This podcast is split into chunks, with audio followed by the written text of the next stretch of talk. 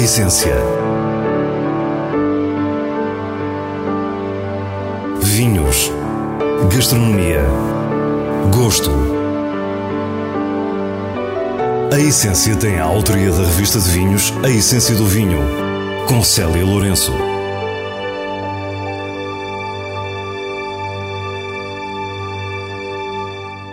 Boa noite. Começamos a nossa aventura semanal no meio do Atlântico, na improvável ilha do Porto Santo, com a companhia de vinhos Profetas e Vilões, projeto de António Massanita e Nuno Faria. Depois aprendemos mais sobre talha numa visita ao festival Ânfora Wine Day na Herdade do Rocim.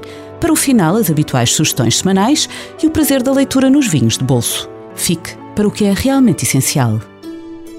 Nuno Faria é sócio dos restaurantes Sem Maneiras em Lisboa, onde também é o responsável pela área dos vinhos. Juntamente com o enólogo e produtor António Massanita, que tão bem conhecemos do Alentejo e dos Açores, está a iniciar uma revolução nos vinhos do Porto Santo, a pequena ilha de areia dourada do arquipélago da Madeira. Tudo começou há precisamente dois anos. Eu, aterrei no último avião, na altura do confinamento, que, que aterrou no Porto Santo. Decidimos fechar o restaurante numa manhã e eu durante a tarde apanhei, tenho casa em Porto Santo, passo férias lá desde miúdo e decidi, a minha mulher estava grávida, apanhámos o último avião, aterrámos no Porto Santo, ninguém nos queria vir buscar, pensava ao final da altura que ela a começar o Covid. Passei lá três meses. Poucos serão os que alguma vez ouviram falar de vinho do Porto Santo. As variedades de uva são as brancas Caracol e Listrão, que Nuno sempre conheceu. Lembrava-me, tinha as minhas memórias de infância, de que nas dunas ainda eram só vinhas e lembro-me da de caminho da praia, apanhar os bugs e, experimentar. Foi uma coisa que desapareceu, mas no meio da praia apanhei ainda um resto de. não era, não era nem caracol nem listrão, mas uh, híbridos. E lembrei-me de desafiar o António para fazer um vinho no Porto Santo. E a primeira coisa que lhe disse, António, temos aqui umas vinhas peculiares. E ele, vamos fazer um vinho. E a minha ideia era fazer um vinho, daí uns dois, três anos, começar a pensar. E, e o António tem aquele, aquela opção e nesse mesmo ano já estávamos a fazer, a fazer vinho. Depois do primeiro confinamento, no início do verão de 2020, António Massanita aterrou no Porto Santo e diz-nos que houve apenas um responsável por este impulso, Nuno Faria. Durante o confinamento foi mostrando fotografias e ali mostrando as vinhas disse-nos o que é, que é isso? Coisa surreal, entre colares e pico, tem muros de crochê e depois tem caniços. Uh, pensava que era só híbridos, mas não, havia outras castas, o, o listrão, o caracol e arrancou aí. Fizeram vinho logo naquele ano. A Nuno perguntámos como foi essa primeira vindima. Eu não estava, eu fugi.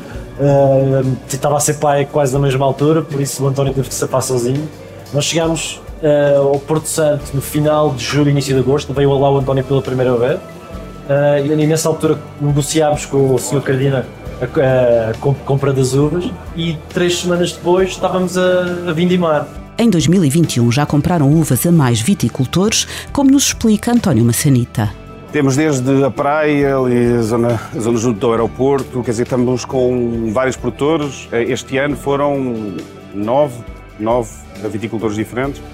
Uh, uns 300 quilos, outros 700, outros uma, é a loucura do costume, não é? Os olhos de António brilham enquanto nos conta toda a logística destas primeiras vindimas e conseguimos imaginar as conversas e os risos, mas também a adrenalina. O Nuno de carrinha a distribuir caixas, um, arranjar um, um caminhão que pudesse ir recolher nos sítios todos.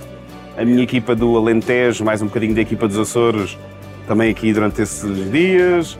O, o, Nuno, a família dele, mais os, os que houvessem. Uh, super giro, porque acho que é um. Para mim, eu sinto. Foi o que me deu mais gozo fazer nestes anos, nestes dois anos, porque é como se eu volto a ter zero, não é? Volto, volto a, deixo de ter estrutura, deixo de ter equipa e tenho que começar de novo a, a usar a cabeça, a, a repensar a enologia um, e no desafio, outra vez, estamos de volta no desafio, na dificuldade. No seu conjunto, as vinhas do Porto Santo não chegam a 14 hectares, divididas por pequenas parcelas de vários donos. São vinhas de condução rasteira, protegidas do vento e da maresia por painéis artesanais de canas ou por muros de pedra solta, localmente designados por muros de crochê.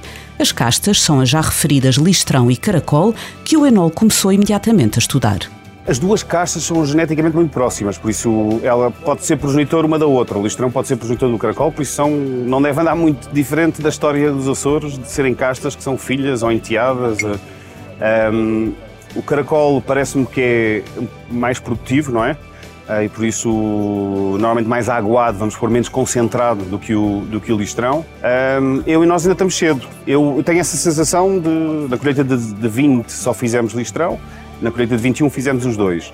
A variedade listrão corresponde à Palomino Fino dos vinhos de Jerez, ao Listane Blanco das Canárias e à Malvasia Rei aqui no continente. Já o caracol é cedrez nas Canárias. António fala-nos das diferenças entre elas. Eu acho que há mais matéria no listrão e mais frescura. Duas caixas com muita tendência para redução, como se, como se encontra nos vinhos das Canárias, muito perfil a pólvora, redução nestes vinhos. Um, mas diferentes de tudo. É, eu acho que estamos mais próximos das Canárias do que de qualquer outro sítio. Uh, mas diferente de, de tudo, uh, diferente de tudo que eu já tenha feito. Os dois amigos apresentam-se como Companhia de Vinhos Profetas e Vilões, nome encontrado pelo facto de Profetas ser a alcunha dos portos santenses para os naturais da Ilha da Madeira. Conhecemos três vinhos, o Caracol dos Profetas 2021 e de 2020 o Listrão dos Profetas e o Listrão dos Profetas Vinho da Corda, ambos de vinhas com mais de 80 anos. O Listrão... Um ultrapassou as minhas. Acho que temos um, uma peça muito bonita. É uma, são dois listrões, a parte das primeiras experiências da segunda. Aqui no Porto Santo, a segunda se chama Vinho da Corda, por isso é o último aperto. Dois vinhos completamente diferentes. E acho que faz sonhar. Faz sonhar que combinar solos calcários uh, de depósitos marinhos uh, com ilha, viticultura rasteira, uh, num clima completamente árido é mesmo outra coisa, é um outro vinho. A diferença destes vinhos é um desafio e a sua qualidade uma absoluta surpresa. Esta é uma história que definitivamente interessa acompanhar, na certeza que o toque de Midas de António Massanita vai mudar o panorama dos vinhos desta ilha. No final da prova, quisemos ainda perceber o que pode fazer quem quiser conhecer os vinhos dos profetas e vilões. São os dramas do costume, não é? Por isso é, são produções muito pequeninas, são 1500 garrafas de um, do, do listrão, são 400 ou 600 do vinho da corda, e depois são 3 mil do caracol. É, quer dizer, são, é distribuir um bocadinho para que se consiga provar, que se consiga evangelizar tanto quanto possível. Acho que esta é a ideia. Uh, se é pedir com jeitinho. Em novembro passado, a Herdade do Rocim foi mais uma vez o palco dos vinhos de talha de todo o mundo. O festival Ânfora Wine Day regressou à Vidigueira depois de um ano de pausa e Pedro Ribeiro mostra-se satisfeito com a adesão, ainda em pandemia de Covid-19. É, temos, temos perto de 40 produtores, uh, produtores portugueses, sobretudo. Nesta época, nem tanto os produtores estrangeiros, nem todos conseguiram viajar, mas temos produtores dos Estados Unidos, temos produtores de Itália, França, Espanha, Geórgia. Uh, estamos, estamos bem representados com, com várias regiões do, do mundo da ânfora. Pedro Ribeiro é enólogo e diretor-geral da Herdade do Rocim. Juntamente com a sua mulher, Catarina Vieira, manteve a antiga adega de talhas da Herdade e, além de produzir vinho de talha, tem vindo a desenvolver um interesse especial no assunto ao ponto de criar este festival. O Ânfora Wine Day foi um êxito desde a primeira hora. Não, eu honestamente na primeira edição, que foi em 2018, eh, não estava à espera de tanta gente. Nós em 2018 tivemos 30 produtores, eh, eh, tivemos 800 visitantes. Eu esperava honestamente uns 200 visitantes. O interesse no vinho de ânfora, no vinho de talha já existia, mas nós se calhar não o percepcionávamos com essa intensidade, pelo menos aqui no, no nosso território, em Portugal. Lá fora já, já, já percebíamos tudo isto, todo este, todo este movimento que se, está, que se estava a gerar à volta do, do mundo da ânfora e dos vinhos de ânfora, mas eu não tinha essa percepção. Mas a verdade é que a talha tem cada vez mais adeptos e Portugal não é exceção, até pelo facto de no Alentejo se manter como uma cultura ininterrupta há mais de dois mil anos. De facto, em 2018 consegui comprovar uh, esse interesse uh, em massa, não é? 2019 ainda mais e 2020 tivemos mesmo que travar a, a venda de bilhetes porque estava a ficar incomportável até pela questão das, das medidas de proteção a, a esse vírus que, que não, não, nos quer largar. Portugal, Geórgia e Itália são os países que mais se destacam na produção de vinhos de talha. Pedimos ao enólogo para nos explicar as valências deste tipo de vinificação trazida pelos romanos que não mais largamos. Em relação às ânforas, existem duas ou três uh, principais uh, fatores de diferenciação da ânfora. A primeira será a forma da talha, é? se quisermos ter uma, uma visão mais holística e mais romântica de, de tudo isto, na é? forma de ventre materno, uh, que, que, tem, que tem uma série de implicações no vinho. Mas o principal é uma questão física, completamente estudada, são os movimentos de convecção que esta forma da talha permite dentro, dentro, dentro da, do recipiente. Não por acaso temos visto uma evolução na forma das cubas que vai ao encontro desta explicação. Por exemplo, nas cubas de cimento começa a ser muito usada a forma de ovo, precisamente por permitir esses movimentos de convecção. O vinho está sempre em movimento, levantando a borra e fazendo como que uma batonagem natural, sem intervenção uh, do homem. Isso produz vinhos com uma grande cremosidade, com uma grande estrutura e é, uma, e é um dos fatores de, de diferenciação da talha. Pedro fala-nos ainda de um outro fator que ajuda a explicar a preferência de muitos produtores por este método de vinificação. Também muito importante é, é a própria microoxigenação. Nós ouvimos sempre falar da microoxigenação nas barricas, as pequenas quantidades de oxigênio que entram dentro do vinho. Na ânfora, na talha, acontece exatamente a mesma coisa eh, e esta microoxigenação de alguma forma vai preparar o vinho e amaciar o vinho e envelhecer o vinho para estar pronto para, para todos nós desfrutarmos. Mais que uma forma de vinificação ou uma tradição de milhares de anos, o vinho de talha materializa hoje vários estilos e modelos, representando uma tendência e um conjunto de interpretações que colocam Portugal e o Alentejo na vanguarda.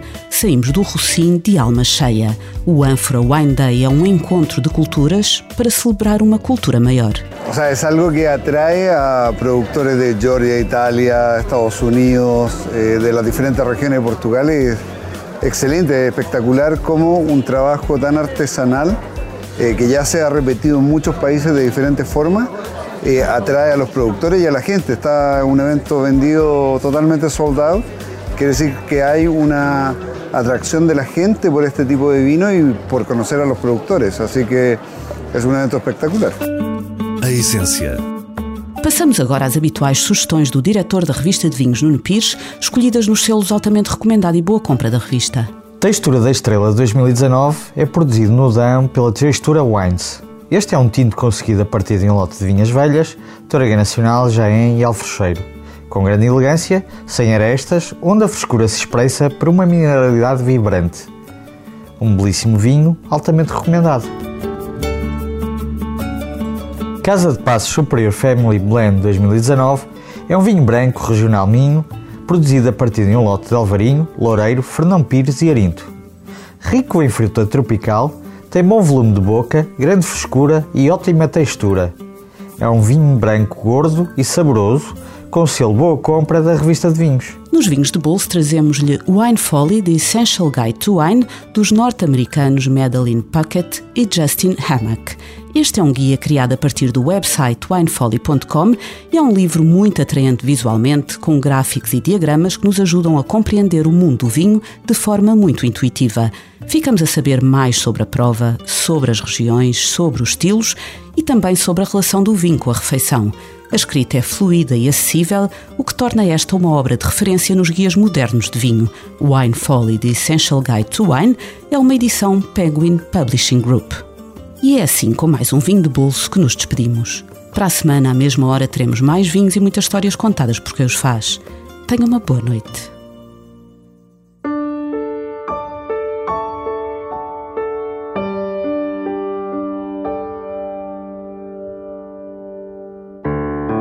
A essência. Vinhos. Gastronomia. Gosto. A Essência tem a autoria da revista de vinhos A Essência do Vinho, com Célia Lourenço.